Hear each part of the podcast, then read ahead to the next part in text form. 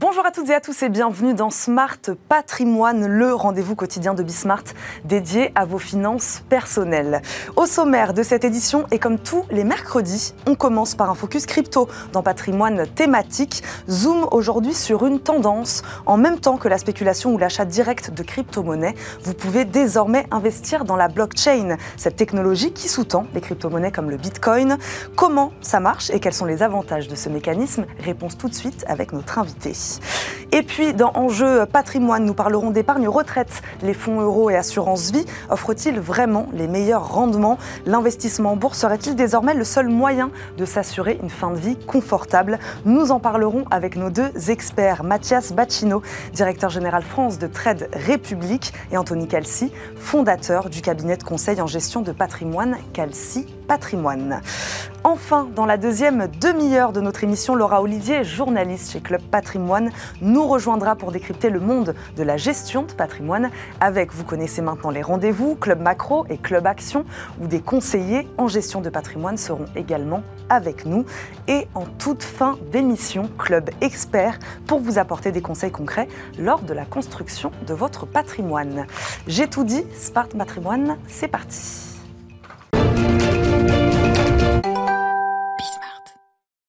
D'abord, comme tous les mercredis, Zoom Crypto dans patrimoine thématique. Focus aujourd'hui sur cette nouvelle tendance, celle d'investir sur la blockchain. Thibaut Boutrou, responsable marketing de Just Meaning, est notre invité. Bonjour. Bonjour, merci de me recevoir. Avec plaisir, bienvenue sur le plateau de Smart Patrimoine. Just Meaning, plateforme proposant des solutions de stacking, masternodes et mining. On va essayer hein, avec vous euh, d'expliquer tous ces concepts. Déjà, Thibaut Boutrou, en fait, aujourd'hui, vous nous dites qu'il existe une autre manière d'investir dans les cryptos. C'est ça. Aujourd'hui, il existe plein de manières d'investir euh, dans les crypto-monnaies et la blockchain. Donc, euh, la plus connue étant simplement l'achat-revente, qui va s'apparenter un petit peu plus à du trading et que on va moins recommander aujourd'hui à des investisseurs, surtout novices, puisqu'on s'expose fortement à une volatilité des cours. Et l'économie de la blockchain a été pensée de manière à ce que euh, aujourd'hui on puisse aller plus loin et contribuer en fait au fonctionnement de la blockchain. Donc tout à chacun, c'est vraiment des solutions qui sont accessibles à tous et on peut être rémunéré en conséquence, un petit peu comme notre banque nous rémunérait à l'époque avec euh, avec notre livret d'épargne. Vous parlez, vous dites plus accessible à tous. Euh, il est plus simple selon vous aujourd'hui d'investir dans la blockchain que d'acheter directement, comme vous disiez, de, de la crypto? Alors, le mécanisme est globalement le même. On va avoir euh, recours à, peu près aux mêmes plateformes. Les fonctionnements vont être les mêmes. Aujourd'hui, on dit que c'est simple parce qu'on a des acteurs qui se sont mis en fait à, simplifier ce processus. C'est-à-dire que des acteurs comme nous, par exemple, on va, on va rentrer dans le dur de la blockchain et on va traduire un petit peu tous ces sous-jacents techniques qui vont être un petit peu complexes pour l'utilisateur de manière à le rendre accessible à tous. Thibaut Boutrou, comment ça marche? Expliquez-nous. Donc, on investit euh, finalement dans une technologie plus dans un projet qui supporte la crypto-monnaie. Euh, donc, pas de notion de spéculation, c'est ce que vous disiez. C'est ça. Alors il y a toujours une notion de, spéculation puisqu'on est toujours exposé à, la volatilité des cours. Mhm. Mais en fait, ce qu'il faut bien comprendre, c'est que le système euh, économique de la blockchain euh, a été basé de manière à récompenser ceux qui participent au fonctionnement du réseau. C'est-à-dire que dans l'économie traditionnelle, l'émission monétaire, elle est gérée par les banques centrales. Dans l'économie de la blockchain, mhm. l'émission monétaire, elle est définie par un algorithme, elle est définie en amont du projet, donc on sait à quel rythme les tokens, donc les, les nouvelles crypto-monnaies vont être émises mhm. et à qui elles vont être distribuées. Elles vont être distribuées à ceux qui participent au réseau. Il y a différentes manières de participer au réseau. Donc le, stacking et les masternodes qu'on a évoqués. Euh, donc ça, ça implique un certain nombre de, contraintes techniques et d'implications techniques. Donc ça, il y a quelques sociétés à travers le monde qui savent le faire. C'est notre boulot à nous. Et, euh, après, ces solutions-là, nous, on est capable de les dupliquer à nos clients pour leur proposer de leur dire, bah, plutôt que de vous exposer juste à une crypto-monnaie et de la conserver à long terme euh, en ayant juste une exposition, eh ben on peut aller plus loin et faire fructifier en fait cet actif et générer des intérêts en fait sur cette crypto-monnaie-là. L'avantage pour la crypto-monnaie en question, bah, c'est que ça fidélise un petit peu ces investisseurs mhm. et ça leur permet de s'engager sur du long terme. On va expliquer les différents concepts. Hein. je le disais, stacking, masternodes, mining. Euh, ce ne sont pas les mêmes mécanismes. On va essayer de voir les, différences entre, entre tous ces concepts. Euh, Thibaut Boutrou, c'est quand même une manière complètement différente d'envisager la finance. Comment vous expliqueriez euh, ce concept de finance décentralisée? Alors, la finance décentralisée, c'est une manière différente d'aborder la dans l'idéologie. Mm. Euh, en réalité, on va retrouver des mécanismes et, des leviers qui vont être relativement similaires à ce qu'on peut trouver sur, euh, sur la finance traditionnelle. Simplement, les codes sont un petit peu différents, les discours sont également un petit peu mm. différents.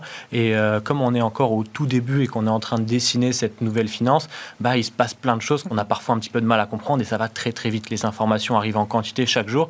Donc c'est vrai que c'est assez difficile de, de décerner les bons plans, les opportunités et à côté tout ce qui va être un petit peu plus malsain. Et vous, vous êtes là pour ça. Euh, stacking, masternodes et mining, qu'offrent alors ces formules et comment choisir la bonne? Expliquez-nous.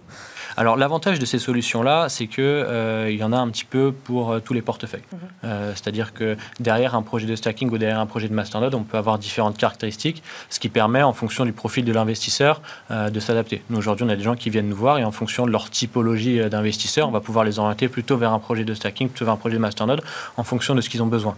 S'ils sont plutôt là pour faire du court terme, plutôt là pour faire du long terme, plutôt là pour prendre des risques, euh, s'ils ont une appétence particulière sur un secteur d'activité, par exemple des projets qui vont être basés sur de l'énergie, des projets qui vont être basés plus sur euh, le cloud décentralisé, etc. etc. Là aussi, on s'adapte au profil de l'investisseur, évidemment.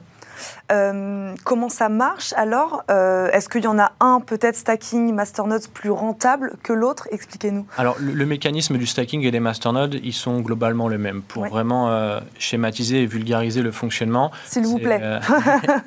c'est un petit peu comme un compte épargne dans le sens où on va immobiliser une quantité X de crypto-monnaies et en contrepartie, on va toucher des intérêts de manière régulière. Après, la différence, c'est que forcément, on est exposé à un actif qui est une crypto-monnaie, donc qui est plus volatile que ce qu'on va trouver sur les marchés traditionnels. Et on a un produit aussi qui est plus flexible, c'est-à-dire qu'on a des intérêts qui vont être payés de manière quotidienne. On va avoir des périodes de blocage qui sont beaucoup plus, euh, beaucoup plus légères. Certains projets, on va même pas en avoir. Donc, ça permet vraiment à l'investisseur de garder une agilité qui est vraiment nécessaire sur un marché comme le nôtre. Et Thibaut Boutrou, comment ça marche pour ceux qui détiennent déjà des crypto-monnaies? Alors ceux qui détiennent déjà des crypto-monnaies peuvent le faire. C'est aussi un petit peu la magie de la blockchain, c'est que vous pouvez soit vous dire, moi je, décide de conserver mes crypto-monnaies et je, ne veux pas participer à cette action-là et je les garde de mon côté.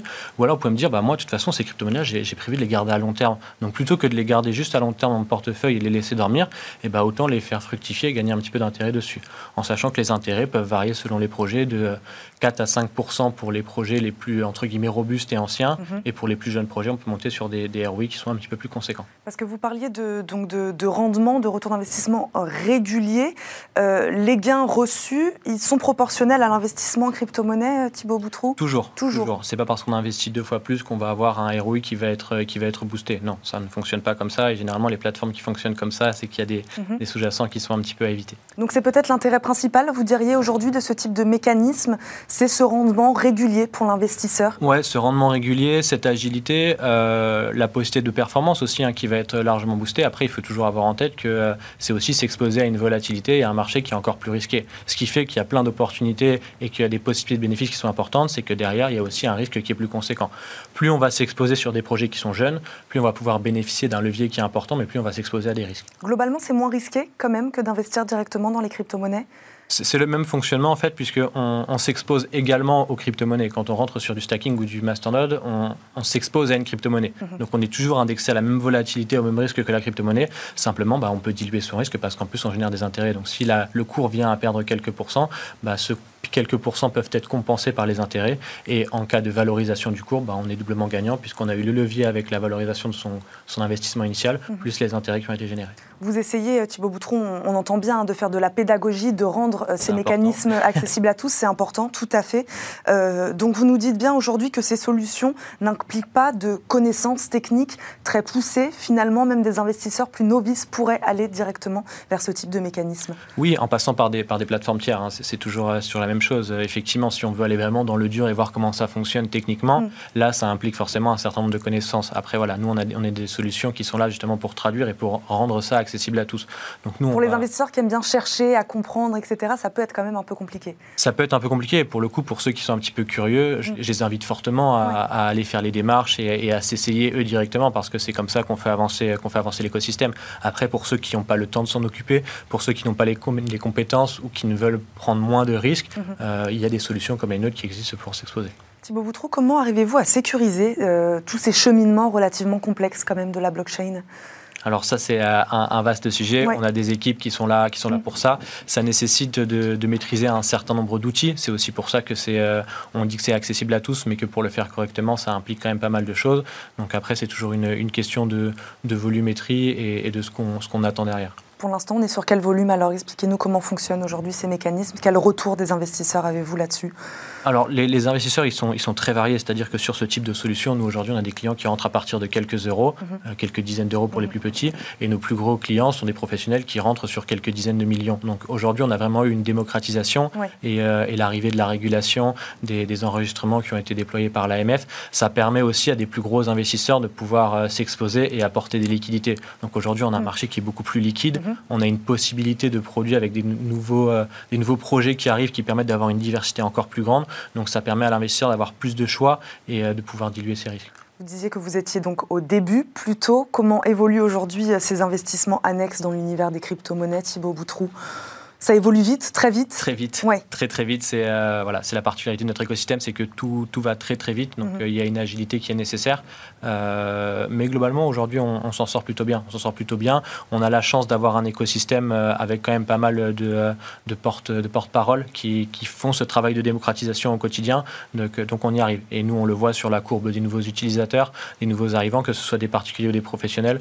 On a vraiment eu depuis depuis début 2020 et ce premier confinement un changement de mentalité sur ce type d'actifs. Thibaut Boutrou, dernière question, peut-être même pas une question. Quel conseil donneriez-vous aujourd'hui à des investisseurs qui voudraient justement aller vers ce type, euh, ce type d'investissement? Un petit peu le même conseil qu'on donne sur, euh, sur tous les investissements. D'abord, c'est se renseigner, s'informer, mhm. euh, parce que quand vous allez acheter un bien immobilier, vous allez forcément vous renseigner un petit peu sur la ville et sur tout ce qui va, tout ce qui va y avoir autour avant d'acheter votre bien. Maintenant, les crypto-monnaies, c'est un petit peu pareil. Il ne faut pas qu'on traite cet actif de manière différente. Quand on veut investir sur une crypto-monnaie, on se doit de faire quelques recherches, de voir comment ça fonctionne, quel est le projet, etc. Et après, on peut y aller plus sereinement. Voilà. Aujourd'hui, vous avez de la chance. En plus, il y a, il y a plein de conseillers partout qui sont là pour répondre à votre question. Euh, donc, profitez-en. Et il y a plein de contenu qui est en ligne disponible gratuitement. Donc, euh, faire ses recherches et après, pas hésiter à franchir le pas. On peut commencer avec euh, des montants qui sont, qui sont entre guillemets raisonnables. Donc, mhm. il ne faut pas hésiter. Merci beaucoup Thibaut Boutreau d'avoir fait de la pédagogie aujourd'hui sur ce, sur ce sujet-là. Merci de nous avoir accompagnés. Je le rappelle, vous êtes responsable marketing de Just Meaning. Merci à vous. Tout de suite, c'est Enjeu patrimoine. C'est parti pour Enjeu patrimoine. Enjeu patrimoine où nous répondons chaque jour à une grande question liée à la gestion de votre patrimoine. Aujourd'hui, comment bien préparer et anticiper sa retraite? Les nouvelles générations devraient passer en moyenne 33 ans à la retraite. Une bonne raison de repenser le système actuel, mais également de trouver des solutions d'investissement rentables. Assurance vie, fonds euros, ces placements sécurisés et pour l'instant toujours très plébiscités des Français, sont-ils suffisants? Faudra-t-il se tourner vers la bourse pour préparer sa retraite? Nous allons poser toutes ces questions à nos deux invités. Mathias Bacchino, directeur général France de Trade République, nous accompagne. Bonjour. Bonjour. Merci de nous accompagner. Anthony Calci, fondateur du cabinet en conseil de gestion patrimoine chez Calci Patrimoine, est également avec nous. Bonjour. Bonjour. Bienvenue sur le plateau de Smart Patrimoine. Merci à tous les deux d'être là. Euh, Trade République dévoile un rapport sans concession sur le système des retraites en France. Avant de rentrer hein, ensemble dans les solutions d'investissement et d'épargne retraite, il y a-t-il urgence, selon vous, comme le souligne le rapport, à réformer ce système par répartition? Alors, la, question euh, de la réforme euh, du système de retraite par répartition, c'est euh, le serpent de mer hein, de la politique française. c'est pas nouveau. depuis que je suis tout petit, je suis pas très vieux encore, mais depuis que je suis tout petit, c'est un sujet. Donc, la question qu'on se pose, nous, chez Trade Republic, c'est plutôt comment les Français peuvent eux-mêmes sauver le système de retraite par répartition. Il y a un constat sur lequel Trade Republic a été construit il y a quelques années en Allemagne. Euh, qui est le suivant, qui est assez simple. Hein. Nous vivons de plus en plus vieux, mhm. c'est une très bonne nouvelle. Il y a de moins en moins de jeunes, c'est une moins bonne nouvelle. Et les taux sont très bas, c'est et une bonne et une mauvaise nouvelle. Et dans ce contexte, eh bien, le système de retraite par répartition ne suffit plus. Euh, un jeune aujourd'hui, né dans les années 90 ou 2000, si rien n'est fait, verra son pouvoir d'achat au moment de sa retraite baisser de 40%. Et quand on sait à quel point les grands-parents euh, bah, dans notre société mmh. aident les parents euh, et les petits-enfants, eh bien, c'est vers un, appauvrissement généralisé probablement de la société française. Et d'ailleurs, c'est le cas dans de nombreux pays européens vers lequel on se dirige, sauf à ce que les Français mettent leur épargne au travail. notre épargne, eh ben, c'est notre avenir. Mhm. Donc investissons-la. Anthony Kelsey, avant de, rentrer dans les détails, même d'expliquer, on va essayer d'expliquer pourquoi autant de pertes de pouvoir d'achat aujourd'hui aujourd'hui à, la retraite. donc on, ne pense plus à réformer finalement le système des retraites, il faut trouver d'autres solutions directement, c'est ce qu'on se dit aujourd'hui. Alors oui, euh, moi c'est pas mon rôle de, savoir quelle réforme il faut faire euh, pour, sauver le système des retraites, mais, euh, il n'y a, pas besoin d'être un grand économiste pour se dire qu'il va y avoir un grand problème si on a 30 ans aujourd'hui et que on veut prendre sa retraite à 65 ans parce qu'il va y avoir beaucoup moins d'actifs qui vont payer pour ma retraite puisque c'est un système par par euh, euh, répartition. Mhm. Euh, donc, quand on dit aussi, j'entends mes clients, je cotise pour ma retraite, mhm. c'est faux. Hein. Vous cotisez pour la retraite des retraités actuels. Donc moi, mon métier, c'est de trouver les solutions pour constituer un patrimoine qui va permettre évidemment de pouvoir avoir un pouvoir d'achat qui sera sauvé euh, au moment de, votre, retraite. Et euh, aujourd'hui, avec les taux bas, euh, les injections de liquidités, il y a une destruction massive du pouvoir d'achat qui, qui, est même fait chaque année. Donc si vous épargnez sans rentabiliser votre capital et votre patrimoine, au bout de 20 ans, 30 ans, ce capital ne vaudra rien par rapport au pouvoir d'achat euh, qu'il y aura dans 30 ans au moment de votre retraite. C'est intéressant sur ce que vous nous dites, sur les retours que vous avez de vos clients. Aujourd'hui, on comprend bien qu'il faut faire plus de pédagogie. Il faut expliquer aux Français, voilà, ils ne comprennent pas comment marche forcément le système de retraite actuel. Et puis, il faut leur expliquer qu'il faut épargner tôt, c'est ça? Le plus tôt possible, presque? Alors, on a fait une étude euh, avec euh, l'IFOP là, au mois de juillet dernier, et on s'est aperçu que 75% des Français ne comprenaient pas les frais de leur épargne, ne comprenaient pas comment leur épargne fonctionnait et ne, ne savaient pas tout simplement euh, euh, ce qu'était une épargne nette de l'inflation. Donc il y a un travail de pédagogie considérable à faire, mais il y a une bonne nouvelle, c'est qu'on est à un tournant euh, générationnel. Aujourd'hui, plus de 60% des jeunes en France ont une image très favorable de l'investissement en action, mhm. et surtout 80% des Français estiment que l'investissement en action, et donc de manière générale dans l'économie réelle, devrait être rendu accessible. L'accessibilité, c'est le, le mot-clé, mhm. c'est ce à quoi euh, Trade Republic s'attaque. Et l'accessibilité, c'est une application simple à utiliser, c'est des frais moins chers, puisque aujourd'hui, deux tiers des Français à peu près considèrent que euh, les frais bancaires sont trop élevés. Mhm. Euh, on a deux tiers des Français toujours qui sont insatisfaits du comportement des banques et des assureurs. Donc il y, a un changement d'état d'esprit, mhm. un changement probablement aussi générationnel. Donc oui, il faut faire de la pédagogie. Mais plus que de la pédagogie, c'est surtout rendre accessible. Pour ça, il faut lutter contre les préjugés. Il y a deux préjugés majeurs aujourd'hui euh, contre l'investissement dans l'économie réelle. Le premier, c'est que les gens pensent que la bourse, c'est fait pour acheter au plus bas et vendre au plus haut. Ça, ça ne s'appelle pas investir, ça s'appelle spéculer. C'est possible, mais c'est très difficile. Euh, Anthony euh, le sait. Le deuxième préjugé, c'est c'est trop compliqué de choisir quelle action acheter je ne sais pas quelle action acheter. Eh ben, si tu ne sais pas quelle action acheter, achète-les toutes. Ça s'appelle un ETF. Ce mhm. sont des paniers d'actions qui rassemblent les actions du monde entier et qui permettent de respecter l'une des règles d'or euh, principales de l'investissement, qui est la diversification, c'est-à-dire qu'on ne met pas tous ses œufs dans le même panier. La pédagogie de l'investissement, il y a vraiment deux catégories. C'est-à-dire, vous avez la cible patrimoniale à laquelle s'adresse Anthony et qui nécessite là pour le coup une, pédagogie assez pointue, mhm. et les problématiques ne sont pas les mêmes. Et puis il y a le grand public, monsieur et madame tout le monde, euh, tous les jeunes aujourd'hui sont capables de comprendre que investir en bourse, c'est possible, à condition de le faire de manière diversifiée et progressive. C'est-à-dire, on ne met pas tous ses œufs dans le même panier et on ne les met pas tous au même moment, un petit peu tous les mois. Comme ça, on bénéficie de la moyenne. Investir en bourse pour préparer sa retraite, on a compris, c'est une des solutions, en tout cas, que vous, que vous nous présentez euh, aujourd'hui, euh, qui plaît d'ailleurs aux plus jeunes. C'est ce que, c'est ce que, vous, nous, c'est ce que vous nous dites. C'est, indiscutable. Hein. Il y, a, tout un mouvement aujourd'hui chez Trade Republic. Il y a un million de clients à peu près en deux ans en Allemagne. Mhm. Il y en a la moitié qui ont moins de 30 ans. En France, sur les six premiers mois, nous avons 75% des clients qui ont moins de 35 ans. Donc c'est un, mouvement euh, générationnel euh, très puissant. Anthony Calci, euh, à quel âge faut-il commencer à penser à sa retraite et donc commencer à se créer des revenus complémentaires? On parle des moins de 30 ans là déjà? Alors en fait, il y a plusieurs stades de, dans la constitution de patrimoine, dans une stratégie. Et effectivement, ce qu'on peut dire, c'est que plus votre patrimoine est petit, plus vous avez du temps devant vous, plus vous pouvez prendre des risques. Mm.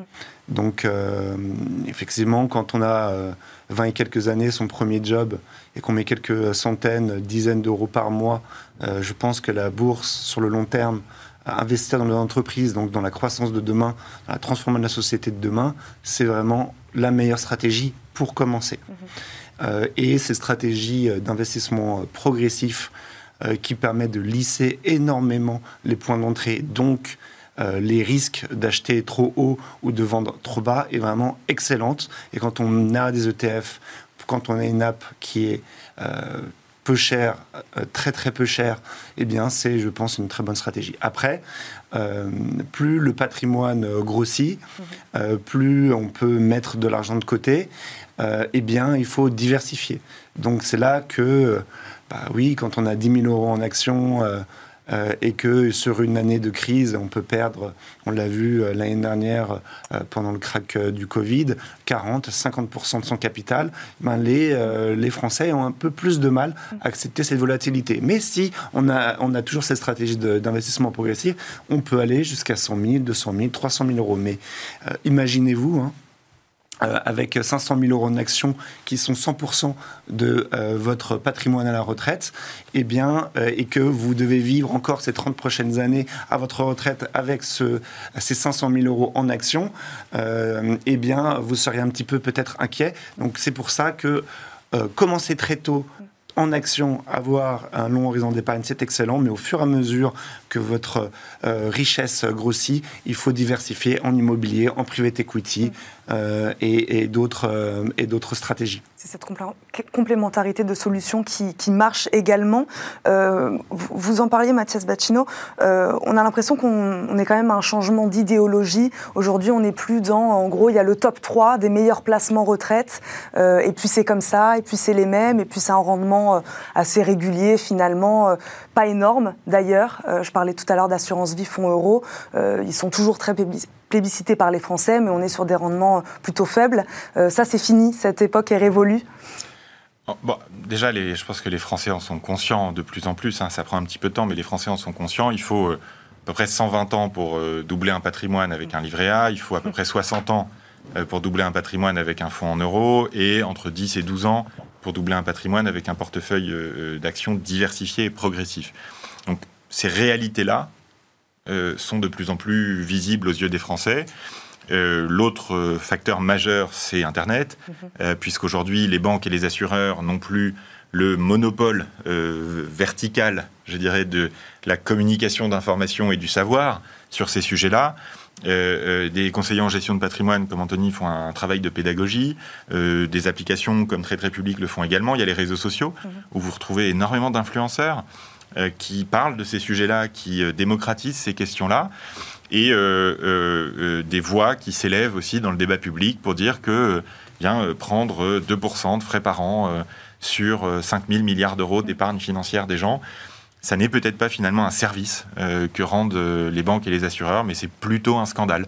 Donc les choses se, font de plus en plus claires. Le sujet qu'il y a peut-être aujourd'hui avec les influenceurs sur les réseaux sociaux, qui touche des millions de gens euh, de manière complètement invisible euh, des autorités. Euh, moi, il y a une image qui m'a beaucoup marqué cet été, c'est celle de Cristiano Ronaldo, le footballeur, qui a enlevé une, bouteille de coca de sa conférence de presse pour mettre une bouteille d'eau. Mhm. Bien, des acteurs comme nous, comme Trade République, nous allons sur le terrain, sur, sur les réseaux sociaux, auprès des influenceurs, pour essayer de retirer du regard des jeunes générations les sites de paris sportifs ou les sites de trading hyper spéculatifs et leur proposer quelque chose qui soit à la fois sain et efficace. C'est euh, un peu la démarche qui est la nôtre. Donc oui, il y a ce changement euh, à la fois générationnel, médiatique, des acteurs comme Bismart euh, qui mhm. émergent et qui portent un discours bien plus pédagogique et clair. Donc les, les, choses vont indiscutablement dans le bon sens et fort heureusement parce qu'il était temps. Anthony Calci, euh, les solutions d'épargne retraite évoluent beaucoup. Ça aussi, vous le constatez? Oui, alors pour revenir sur le fonds euro et sur les frais, euh, en deux mots, euh, oui, aujourd'hui le rendement moyen du fonds euro c'est autour de 1%. Il y a 1% de frais de gestion, donc ça veut dire que on vous prend 50% de frais. et alors, c'est pas si grave si vous êtes à la retraite et que vous allez faire des rachats peut-être que vous arriverez à, survivre et à pas tout liquider, mm. parce, que le, parce que le pouvoir d'achat enfin, euh, sera diminué au fur et à mesure du temps. Mais par contre, si vous épargnez sur le fonds en euros pendant 30 ans, euh, vous ne pourrez rien vous acheter à la retraite. Hein, je vous le dis tout de suite. Donc il faut euh, optimiser ça. Alors il y a des nouvelles solutions. Bon, le PER, le plan d'épargne retraite, je pense que ça, vous faites allusion. pour moi, difficile à rentabiliser. Très, très difficile à rentabiliser parce qu'en fait, l'avantage fiscal à l'entrée qu'on vous vend, on oublie de vous dire qu'à la sortie, on vous le reprend. Mm. Donc, pour avoir juste un gain fiscal, qui est euh, un petit peu euh, la trappe, euh, hmm, mm. c'est je, je, gagne 30, 41, 45 à l'entrée en fonction de ma tranche marginale d'imposition, et à la sortie, je rends 30, 41, 45. Donc, si je rentre à 30%, je gagne 30% et à la sortie, peut-être je serai à 30 ou 41, j'ai rien gagné. Vous avez même rendu plus d'impôts. Donc la seule manière d'optimiser le PER par rapport à l'assurance vie, c'est que ce gain fiscal à l'entrée, 30%, 41, je l'optimise, je le fais fructifier sur le long terme j'ai gagné 40 pour, 41% par rapport à l'assurance vie à l'entrée, il faut que je le fasse travailler pendant 30 ans, et là, oui, je rends mes 41%, mais j'ai créé une plus-value grâce à ces 41% pendant 30 ans. C'est la seule façon de le gagner. Donc il faut le mettre à risque, ce PER, mais le gain fiscal, il y a de fortes chances qui ne soit vraiment euh, très très faible euh, sur, euh, sur cette durée. Anthony Calci, vous parliez tout à l'heure de l'immobilier, l'immobilier locatif notamment. ça reste, alors c'est pas très original, mais finalement ça reste aussi un investissement sûr, sécurisé, plébiscité avec un rendement plutôt intéressant. C'est le celui pour se constituer un patrimoine, mmh. c'est un excellent rapport rendement-risque. Mmh. Pourquoi? Parce qu'on vous prête l'argent. Mmh. Donc vous avez 10 000 euros pouvez payer des frais de notaire, ben on vous prête 100 000 euros. Ces 100 000 euros-là vous donnent un loyer qui vous rembourse tout ou partie votre euh, crédit. C'est absolument très, très, très efficace. Mathias euh, Bacino, vous, parliez tout à l'heure de cette différence, faire la distinction entre investir et spéculer. Euh, ce qui est intéressant, en effet, je pense que les gens n'ont pas forcément envie de parier sur, euh, sur leur retraite. comment vous faites de la pédagogie autour de cette question-là? Les jeunes sont moins frileux, c'est ce, que, vous nous dites. ils ont moins peur peut-être de prendre un pari un peu plus risqué, mais pas tant que ça. Finalement, le marché, investir dans le marché action, c'est pas si risqué que ça. C'est ce que vous nous dites? En fait, tout dépend comment on le fait. Mhm. C'est-à-dire que euh, quand on regarde les historiques, sur les 120 dernières années, les marchés actions du monde entier, c'est à peu près 5% par an de rendement. Euh, quand on regarde le CAC 40, par exemple, depuis sa création, c'est 7% par an. Euh, sur les 10 dernières années, et pourtant il y a eu des mouvements de marché assez forts, on est autour de 7% par an aussi. Donc l'enjeu euh, de rendre accessible l'investissement à long terme mhm. sur les marchés actions, parce que on parle de marché actions. En fait, dans quoi on investit? On investit dans l'économie réelle. Mhm. Donc la seule question, le seul pari que vous prenez quand vous investissez correctement et efficacement dans des entreprises, c'est le pari de la croissance économique. La grande question que vous devez vous poser, et que les jeunes se posent d'ailleurs assez logiquement, c'est est-ce que je considère qu'il va y avoir de la croissance économique dans les 30 prochaines années dans le monde? Si on pousse la réflexion un peu plus loin, la deuxième question qu'on se pose, c'est dans quel secteur? Est-ce qu'il va y avoir plus de croissance dans le secteur des énergies renouvelables ou dans le secteur pétrolier? Bon, je pense que, comme, on dit, euh, comme disent les jeunes aujourd'hui, euh, la, question, elle est vite répondue. Donc, euh, il y, a, ces questions-là qu'on se pose. Et ensuite, bah, c'est facile. Si on investit de manière diversifiée, on réduit considérablement son risque. C'est au moins 15 actions différentes ou alors un ETF, c'est-à-dire un panier d'actions avec très peu de frais. Deuxième question essentielle, l'investissement programmé. Aujourd'hui, Trade Republic est, l'un des, seuls acteurs, peut-être le seul en France, à proposer d'investir automatiquement à partir de 10 euros, sans frais, tous les mois sur les marchés. Et quand on investit tous les mois, eh bien, il y a des économistes en Allemagne, euh, en France, avec Société Générale par exemple, qui ont démontré que quand on investit tous les mois, on divise par 3 le risque de son portefeuille et on augmente par deux la, probabilité de gagner. Donc nous, on est plus, euh, chez Trade Republic, je dirais, euh, Warren Buffett que Gordon Gecko, quoi, pour prendre deux images un peu iconiques. Donc, diversifié, Mhm. progressif, à long terme, ça, tant qu'il y a de la croissance économique, normalement, ça se passe bien. L'important, c'est de respecter cette discipline, de pas essayer de battre le marché, de pas euh, mettre une paire de bretelles et se prendre pour un trader. C'est un métier trader qui est extrêmement difficile. Euh, voilà. Et le dernier aspect qui est absolument essentiel sur la performance, ça on l'a démontré avec Marc Toiti dans l'étude qu'on a sortie euh, à la fin du mois d'août, c'est les frais. C'est-à-dire que là, si vous avez un rendement brut de 5% par an, si vous investissez en plan d'investissement programmé en ETF, vous arrivez à 4,5. Si vous investissez via des outils traditionnels, vous arrivez à 2% de rendement net. Merci beaucoup, on va s'arrêter là-dessus petit à petit et donc sur le long terme. Il faut penser long terme. Merci à tous les deux de nous avoir accompagnés aujourd'hui. Mathias Bacchino, directeur général France de Trade République et Anthony Calci, fondateur du cabinet de conseil en gestion de patrimoine Calci Patrimoine. Merci à tous les deux. On marque une courte pause, on se retrouve tout de suite pour la deuxième partie de Smart Patrimoine. Rebonjour et merci de nous rejoindre pour cette deuxième partie de Smart Patrimoine, une deuxième partie d'émission en partenariat avec Club Patrimoine où nous donnons la parole aux conseillers en gestion de patrimoine et aux experts du secteur pour décrypter leurs enjeux et leurs choix d'allocation. Nous avons d'ailleurs été rejoints pour cette deuxième partie par Laura Olivier, journaliste chez Club Patrimoine. Bonjour Laura. Bonjour Eva et bonjour à tous. Au sommaire de cette deuxième partie, pour commencer, euh, le club macro et nous recevons euh, aujourd'hui euh, Benoît de Broissia, gérant fonds mixte chez Keren Finance et nous parlerons avec lui de Chine et de- du risque que représente Evergrande. Dans Club Action, aujourd'hui, une nouvelle piste pour les SCPI, les bureaux pour les PME. Alors que l'essor du télétravail a mis un coup au marché de l'immobilier de bureaux, notre expert Bruno Poli, directeur du développement chez Aestiam, nous dira comment les sociétés de gestion ont su diversifier leur offre. Et dans le club expert, en toute fin d'émission, nous allons euh, retrouver Christophe Tunica, président euh, fondateur d'Accessible et nous parlerons d'ISR et de son mode d'emploi. Mais on commence bien sûr par le club macro.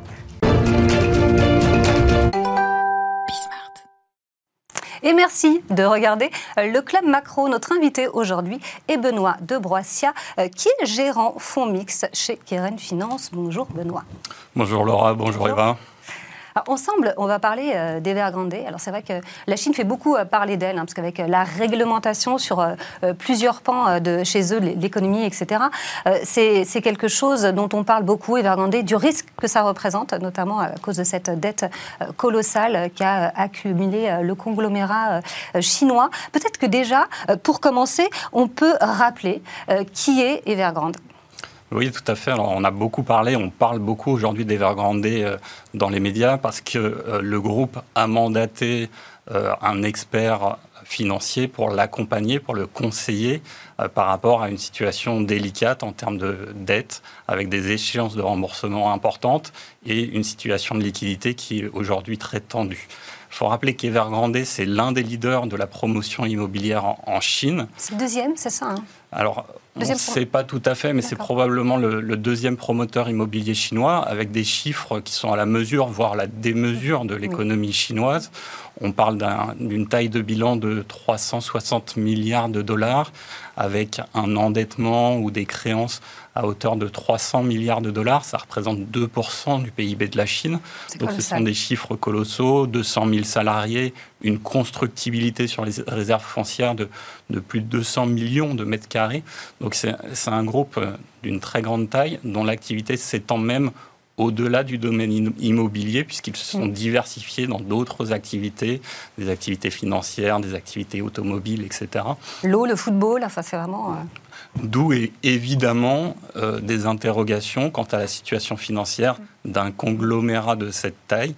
Et euh, aujourd'hui, une information selon laquelle euh, des intérêts sur, une échéance de dette ont été payés, ce qui rassure plutôt les investisseurs, puisqu'il semblerait que d'un point de vue liquidité, le risque n'est pas immédiat, mais peut-être, en tout cas, il demeure à court, moyen terme, tant qu'on n'a pas une intervention des autorités chinoises ou un accord de restructuration de la dette avec l'ensemble des créanciers. C'est pas vers ça qu'on va justement une restructuration de, de la dette? Alors effectivement, les autorités chinoises sont confrontées à un dilemme avec deux options. La première option, c'est de procéder à un sauvetage d'Evergrande, injecter les liquidités, apporter les capitaux nécessaires pour que Evergrande puisse faire face à l'ensemble de ces échéances. Euh, l'autre option euh, pour les autorités chinoises, c'est d'organiser une restructuration de la dette, donc réunir l'ensemble des créanciers, leur faire accepter sans doute de prendre une partie de leurs pertes sur l'ensemble des investissements qu'ils ont pu faire sur le, groupe Evergrande, mais avec le risque que cela entraîne des effets de contagion, une défiance euh, vis-à-vis euh, de ce type d'opérateurs, donc les promoteurs immobiliers en Chine, et peut-être un effet de contagion euh, si un certain nombre d'épargnants perdent de l'argent, si certains établissements bancaires doivent supporter des pertes importantes sur leur exposition à Evergrande. Benoît de Brossiat, on le voit d'ailleurs, hein, l'effet domino est déjà là, l'impact est déjà là sur, euh, sur le secteur de l'immobilier euh, en Chine. Euh, comment l'expliquer, ça? Alors, en fait, les difficultés d'Evergrande ne sont pas uniquement spécifiques à Evergrande. Il faut aussi rappeler le contexte dans son ensemble mhm. du marché de la promotion immobilière chinoise.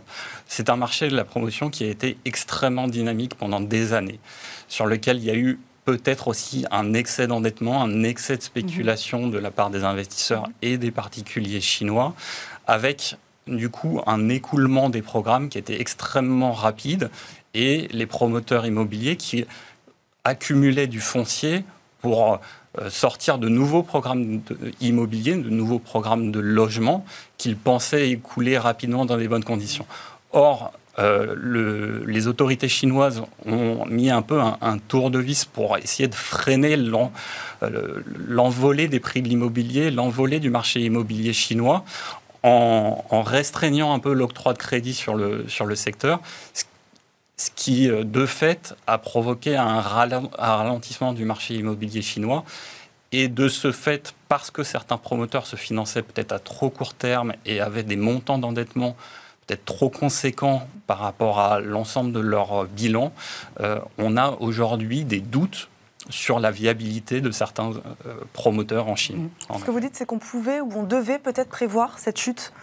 Alors, on pouvait en tout cas euh, anticiper que certains modes de financement de promoteurs immobiliers chinois étaient déséquilibrés. Mmh.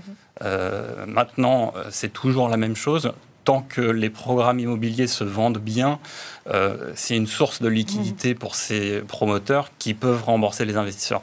Dès que l'écoulement des programmes immobiliers devient plus délicat, on se retrouve confronté à des situations difficiles, a fortiori s'il y a un, excès d'endettement.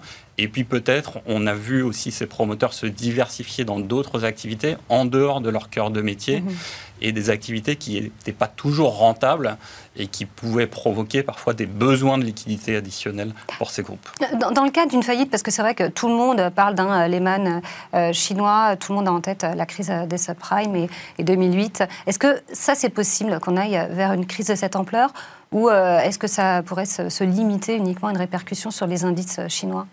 Alors, je pense qu'il faut rester euh, prudent. D'abord, il faut rappeler que le pilotage économique des autorités chinoises jusqu'à présent a été plutôt très efficace et a bien fonctionné. Ensuite, il faut rappeler que le coup de frein sur l'immobilier chinois a été un peu décrété, ordonné par les autorités chinoises. Ensuite, il faut souligner aussi que jusqu'à présent, les autorités chinoises ont été assez interventionnistes et ont plutôt volé au secours euh, des investisseurs, des créanciers de grands groupes lorsqu'il y a eu des, difficultés.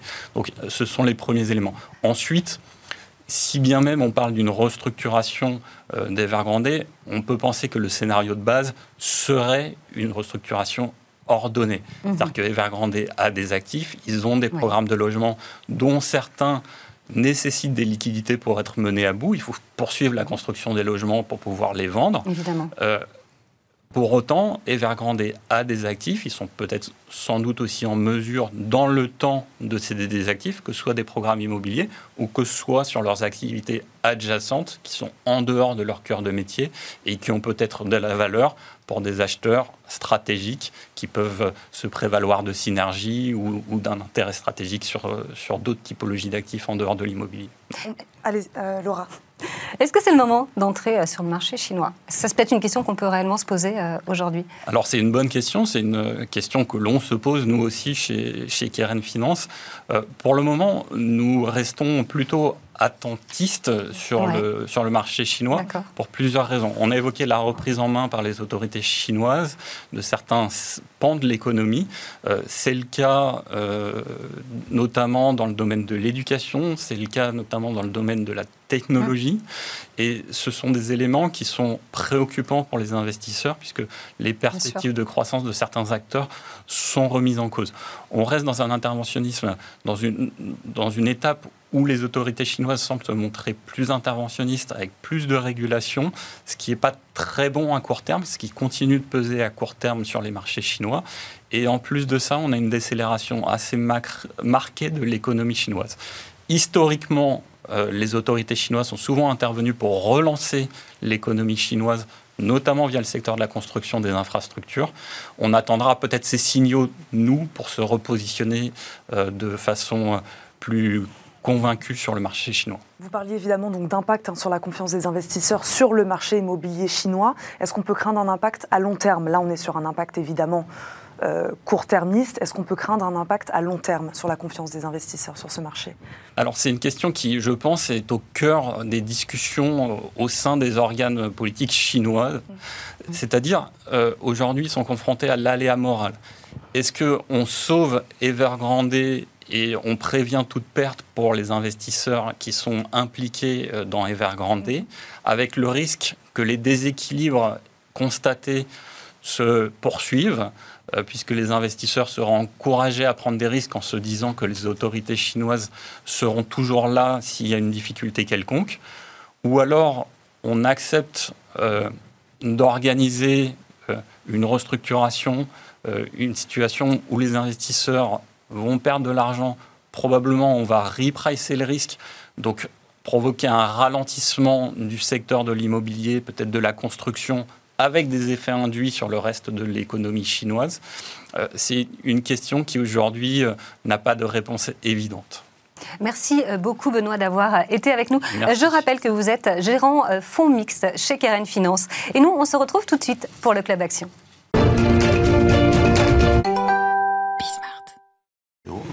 Dans Club Action, euh, aujourd'hui, les SCPI de bureaux résistent à la crise alors que l'essor du télétravail a mis un coup, certes, à la demande sur les locaux de bureaux. Il n'en a pas pour autant provoqué l'effondrement. Ces sociétés de gestion devront néanmoins faire évoluer leur offre. Les PME seront peut-être la solution. C'est ce que nous allons voir avec notre expert Bruno Poli, directeur du développement chez Astiam, est avec nous. Bonjour. Bonjour, mesdames. Bienvenue sur le plateau de Smart Merci. Patrimoine.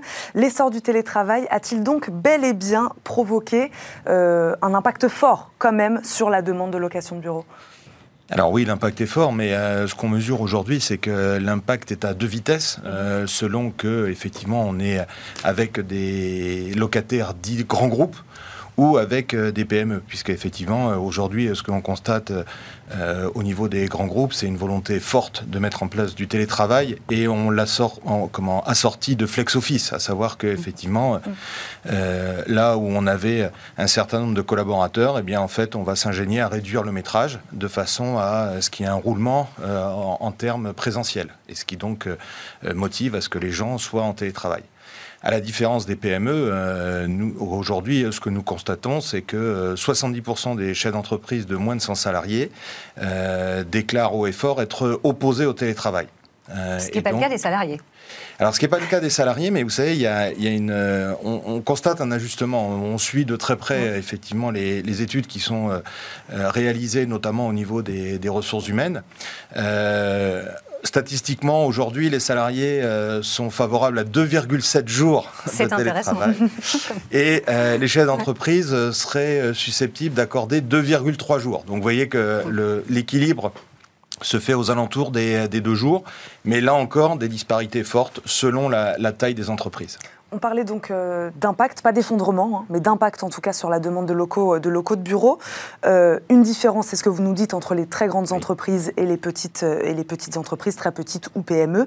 quelle mutation quand même dans l'immobilier de bureau va entraîner le développement du télétravail? Il va y avoir un impact forcément. Alors aujourd'hui, même sur les petites structures. Certains experts considèrent effectivement qu'on devrait avoir un taux de vacances, notamment sur des, zones comme la défense, mm. qui va croître. Parce que ça, vous l'avez déjà observé, ça commence. Ça commence effectivement, mhm. euh, parce que les grands groupes sont dans cette logique de, réduire le, les, les, surfaces euh, louées, notamment dans la mise en place du flex office à l'inverse de ce que l'on constate avec effectivement les, PME et les ETI, on, est plus effectivement dans, ce, créneau hein, sur PME ETI, où là on constate effectivement une évolution de, la demande. Une étude de, BNPRM fait apparaître effectivement qu'aujourd'hui, euh, la demande placée euh, au niveau des, PME euh, historiquement était de 155 mètres carrés en 2019, elle est passée à 174 mètres carrés en 2021.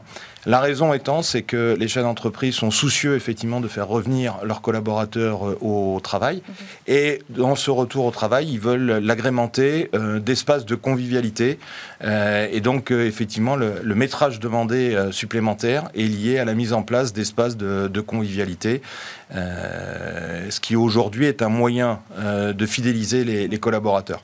J'en profite d'ailleurs pour souligner que nous, on est très vigilants justement sur cet aspect RH, parce qu'on voit effectivement que la demande des, euh, salariés en termes de, confort, de convivialité, mais aussi euh, de facilité d'accès au transport, euh, salles de sport, restaurants, crèches, sont des éléments aujourd'hui qui rentrent en compte dans le choix d'un bien à la location. Vous, parliez euh, tout à l'heure de, flex office ou d'espace plus adaptable. Euh, vers quel type d'espace, vers quel type d'offre euh, évoluent, vos, clients ou, les locations de, bureaux actuellement? Ben, Nous, par rapport à, à nos clients, donc on est, puisque pour la société de gestion pour laquelle je travaille, on intègre effectivement tout ce qui est asset management et property, donc on est extrêmement proche de nos locataires. La demande aujourd'hui, elle est liée effectivement à la mise en place d'espaces de convivialité. Il n'y a pas de, je dirais, de, euh, de refonte complète mm. euh, des bureaux dans leur structure. En revanche, c'est la possibilité de, de pouvoir disposer d'un espace de, de convivialité. Et, là, on le voit, la différence entre les grandes entreprises et les plus petites entreprises. Les grandes entreprises, on en a entendu parler, hein, même des grands groupes, qui ne euh, veulent plus faire revenir presque leurs salariés, euh, leurs salariés au bureau, alors que ces petites entreprises veulent les faire revenir, à contrario, et veulent leur créer un espace de bien-être. C'est ce, que, ce que vous nous dites. Oui, alors c'est ce qu'on dit. Puis en plus, euh, enfin, on a la sensation effectivement que c'est quand même une nouveauté dans la demande des entreprises françaises. Il faut aussi la mettre en balance avec ce que certains grands groupes euh, notamment euh, nord-américains, ont pu vivre. Hein. parce qu'un des premiers euh, qui a mis en place le Flex Office, en l'occurrence IBM, au bout de 20 ans, en 2017, est revenu et a annihilé complètement le, système de, de Flex Office. La, raison majeure qui, était évoquée, c'est que les gains financiers réalisés par la réduction du, du, nombre de mètres carrés loués, pardon, au fil du temps, a été gommé par la manque de créativité, par le manque de mm. créativité des, équipes, euh, parce que effectivement euh, aujourd'hui, euh, que ce soit Google qui fait un inventaire des des comment des problèmes liés au, télétravail ou Yahoo qui a fait revenir l'ensemble de ses collaborateurs, mm. on parle quand même d'entreprises relativement dynamiques et, en pointe. Et en fait, ils font revenir leurs collaborateurs parce qu'ils considèrent qu'il y a un manque de créativité, un manque de communication et qu'au fil du temps, eh bien, les gains financiers réalisés par l'abandon de mètres carrés euh, sont gommés par euh, euh le manque d'innovation de, ces entreprises. Et chez Aestiam, euh, justement, Bruno, vous avez une SCPI qui est consacrée au bureau pour les, pour les PME ou en oui, partie on, a, on a une SCPI, Aestiam Placement-Pierre, qui est une SCPI de bureau, que, mmh. ou, plus exactement une flexible majeure bureau. 80% bureau. Hein. Exactement, mmh. exactement avec une spécificité justement à, comparer à, certains de, de nos grands concurrents, c'est qu'aujourd'hui, on a un métrage moyen de 1100 mètres carrés, Oui. euh, quand on constate aujourd'hui qu'on est plus proche des 3500-4000 mètres carrés euh, sur les SCPI de bureau, qui elles sont beaucoup plus orientées euh, sur les grands groupes, euh, avec des sièges sociaux détenus notamment sur la défense. L'avantage, c'est quoi? C'est que c'est divisible, c'est plusieurs, so- plusieurs sociétés, ça...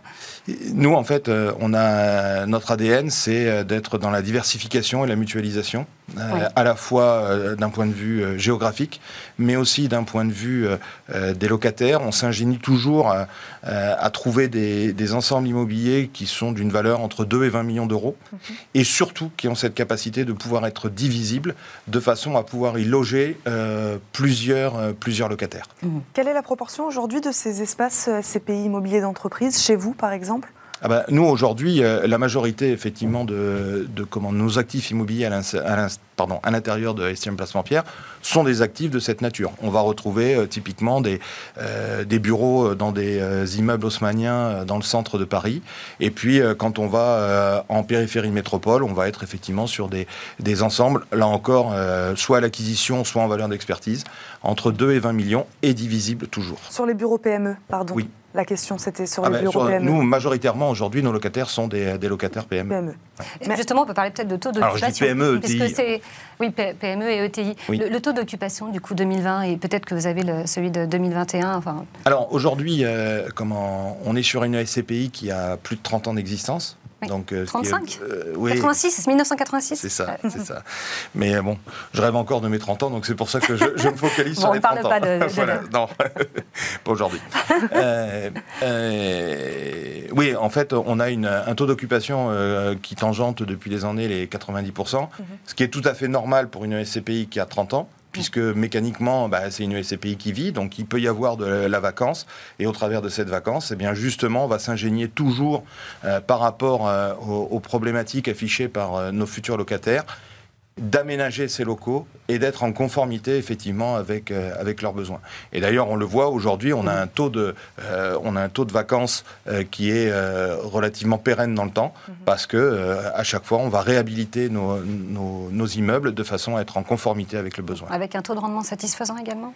Alors un taux de rendement, euh, oui, euh, qui, vous voyez, me met le sourire, puisque on a servi un 4,77 en, en 2020, euh, qui se décompose à la fois en... 4,18 était la moyenne, hein, pour euh, rappel.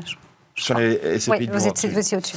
et euh, qui se décompose à la fois en un 4,63 qui est le dividende courant, donc qui est la contrepartie des loyers encaissés, et puis euh, euh, comment donc avec l'arrivée de, de Blackfin en tant qu'actionnaire de d'Estiam, il y a eu la création notamment sous la volonté d'Alexandre Claudet, notre président, donc euh, d'un pôle immobilier avec un inventaire très strict euh, et très fin qui a été opéré euh, à partir du, mois de septembre euh, 2020, date d'arrivée donc notamment de, de Frédéric Fauconnier à, la direction des investissements et des arbitrages.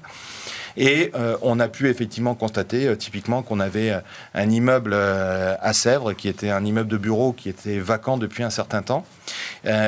Pour prendre l'image hein, de- qui m'est chère d'Astérix, c'était le, le village gaulois au milieu des camps retranchés. Et en fait, c'était une zone qui historiquement était un quartier d'affaires, qui a muté, qui est devenu un quartier d'habitation. Et cet immeuble était seul au milieu. Et donc, euh, trouver un locataire dans ces conditions, c'était compliqué.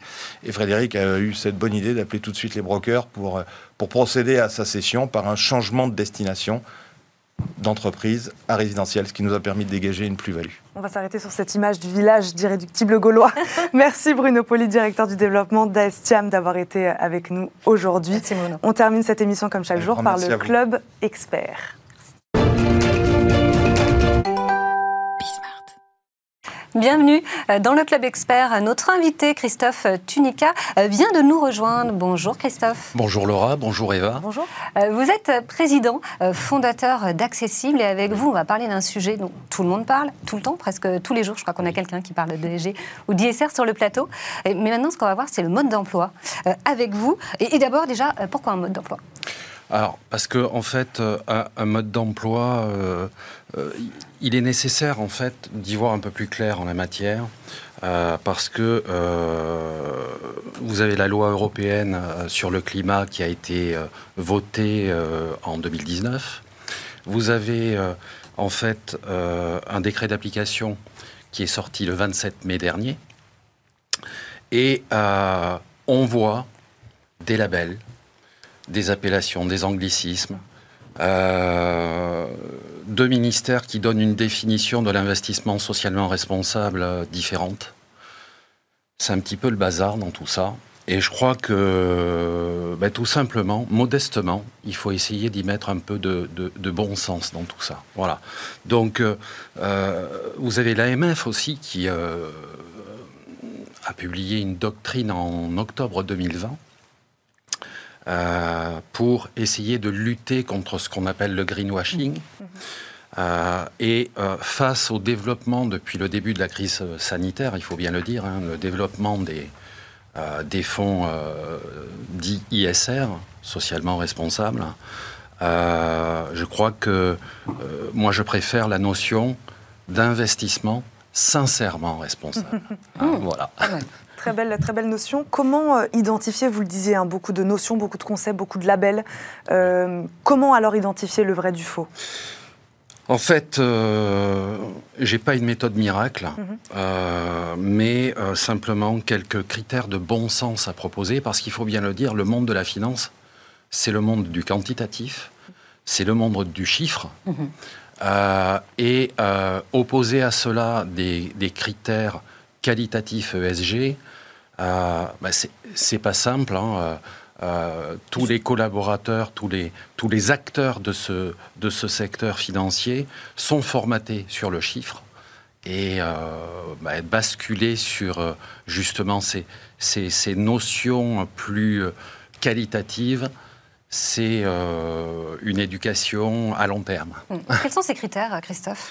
Alors, en fait, moi je préfère l'approche, ce qu'on appelle, on parlait de, tout à l'heure d'anglicisme, euh, l'approche best in universe.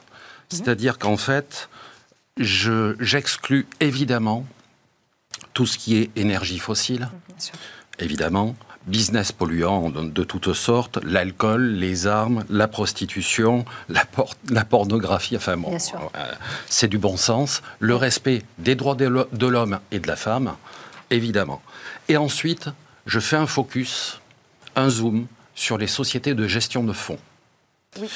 Alors, c'est euh, sur les sociétés de gestion de fonds, je vous propose plusieurs points de vigilance. Un peu comme on dit chez moi à Bordeaux, avec le bon sens paysan, au sens noble du terme. Hein. Euh, déjà, à la base, est-ce que euh, dans une société de gestion analysée, eh bien, est-ce que le process d'analyse ESG environnement, social euh, et euh, gouvernance euh, est externalisé par des cabinets? Ou est-ce qu'il est internalisé, prouvant ainsi une implication importante dans la démarche hein. Donc ça, c'est ça, c'est le premier point. Et quand c'est internalisé, bien sûr, combien de collaborateurs sont affectés à ces missions Premièrement. Ensuite, évidemment, il faut aller plus plus loin dans le, dans le zoom, euh, il faut essayer de voir comment, quel est le processus d'analyse, hein, euh, quels sont les critères purement quantitatifs euh, et les critères, le filtre extra-financier. Christophe Tinuca, il nous reste 20 secondes. Oui. Dites-nous un mot sur votre pratique à vous au quotidien. Alors, ma pratique au quotidien, c'est d'essayer d'identifier le vrai du moins vrai. Mhm. Voilà. Parce que je me dois vis-à-vis des épargnants mhm. de euh, livrer l'information la plus transparente possible euh, pour euh, justement leur permettre d'orienter leur épargne sur des fonds qui sont réellement sincèrement responsable. Réellement, sincèrement responsable. Merci Christophe Funica. Je rappelle, vous êtes président fondateur d'Accessible. Merci, on vous dit à très vite dans Smart Patrimoine. Euh, merci Laura de m'avoir accompagné aujourd'hui. Évidemment, vous, on vous retrouve demain, bien sûr. Et merci à vous de nous avoir suivis. Demain, c'est Nicolas Pagnès que vous retrouverez à la présentation de ce rendez-vous. Très bonne journée à tous sur Bismart. Salut. Bonne journée.